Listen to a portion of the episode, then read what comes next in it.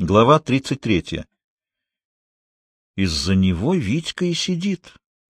Белка зря не скажет. Допрос, который учинил ей Шеренец, не случайен. Забеспокоился после разговора на чердаке. Значит, не зря тогда на чердаке Шеренец показался ему таким подозрительным.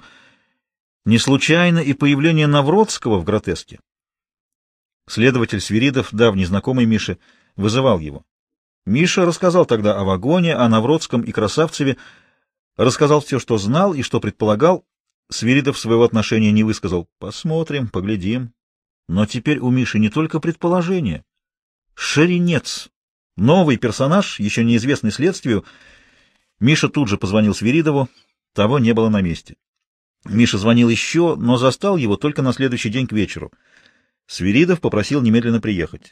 Миша поехал, хотя на этот вечер договорился встретиться с Элен Буш после ее выступления. Обидно, но ничего не поделаешь. Миша рассказал Свиридову все подробно, начиная с разговора с фургоном и кончая тем, что крикнула белка возле гротеска. — Ты поздно пришел, — сказал Свиридов. — Поздно? Попов Владимир Степанович, он же Шеренец, убит. Миша ошеломленно смотрел на Свиридова. — Когда твои ребята видели его в последний раз? — Позавчера, часов пять, наверное, он вышел с кем-то из гротеска. В тот вечер его и убили.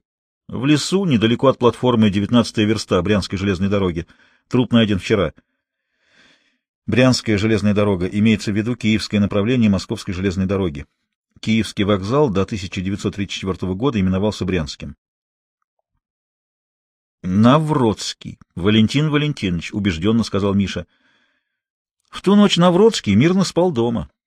Кроме того, Шеренец убит из револьвера. Вот пуля. Свиридов вынул из ящика стола маленькую приплюснутую свинцовую пульку того же калибра, что и пуля, которой убит Зимин. Возможно, стреляли из одного и того же револьвера. Этого револьвера у Навродского не было и нет. Вероятнее всего, Шеренца убил человек, который вышел с ним из пивной гротеск. Поговорите со Шнырой и Паштетом. Ведь они видели этого человека. Ты думаешь, они его узнают? Они его запомнили. Конечно, они шли за ними до трамвайной остановки. Шеренец и этот человек сели в трамвай на четверку и как раз в сторону Брянского вокзала. Вот видишь, значит, не Навродский, а, скорее всего, именно этот человек убил Шеренца. Но звать сюда ребят я не буду. Приблизительное описание ничего не даст, не точное, собьется следа. Тебе тоже не следует с ними об этом говорить. Они все равно узнают, что Шеренец убит. Пусть. Только не от тебя. Почему? Видишь, что делается? Убивают. Могут и меня, усмехнулся Миша. Могут и тебя. За этим стоят люди пострашнее Навродского. А Навродский? Убивал не он. Выходит, убил Витька Буров? Я этого не сказал. Витька ни при чем, убежденно сказал Миша. Теперь это абсолютно ясно. Витька в тюрьме. Никакого отношения к убийству Шеренца он не имеет. На Шеренце они засыпались. Он с торжеством повторил. Они попались на Шеренце. Устранили сообщника. Еще не видно связи между обоими убийствами, — возразил Свиридов, кроме предположения, что они убиты из одного нагана. Этого мало? Мало. Пока это предположение. Много, когда будет установленным фактом. Но ведь Белка сама сказала, что из-за Шеренца посадили Витьку, — настаивал Миша. Кто это подтверждает? Как кто? Шныра и паштет. Не хотят ли они выручить своего предводителя и друга? Почему вы им не верите? Спросите Белку. А она скажет правду.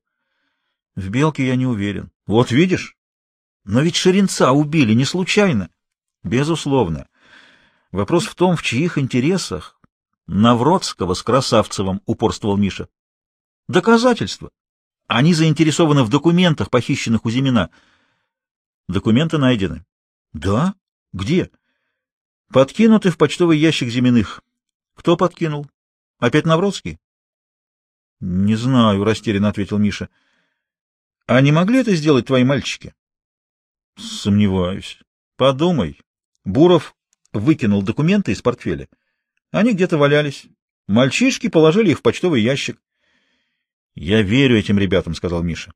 — Я тоже хотел бы верить, — вздохнул Свиридов. — Только одной веры маловато.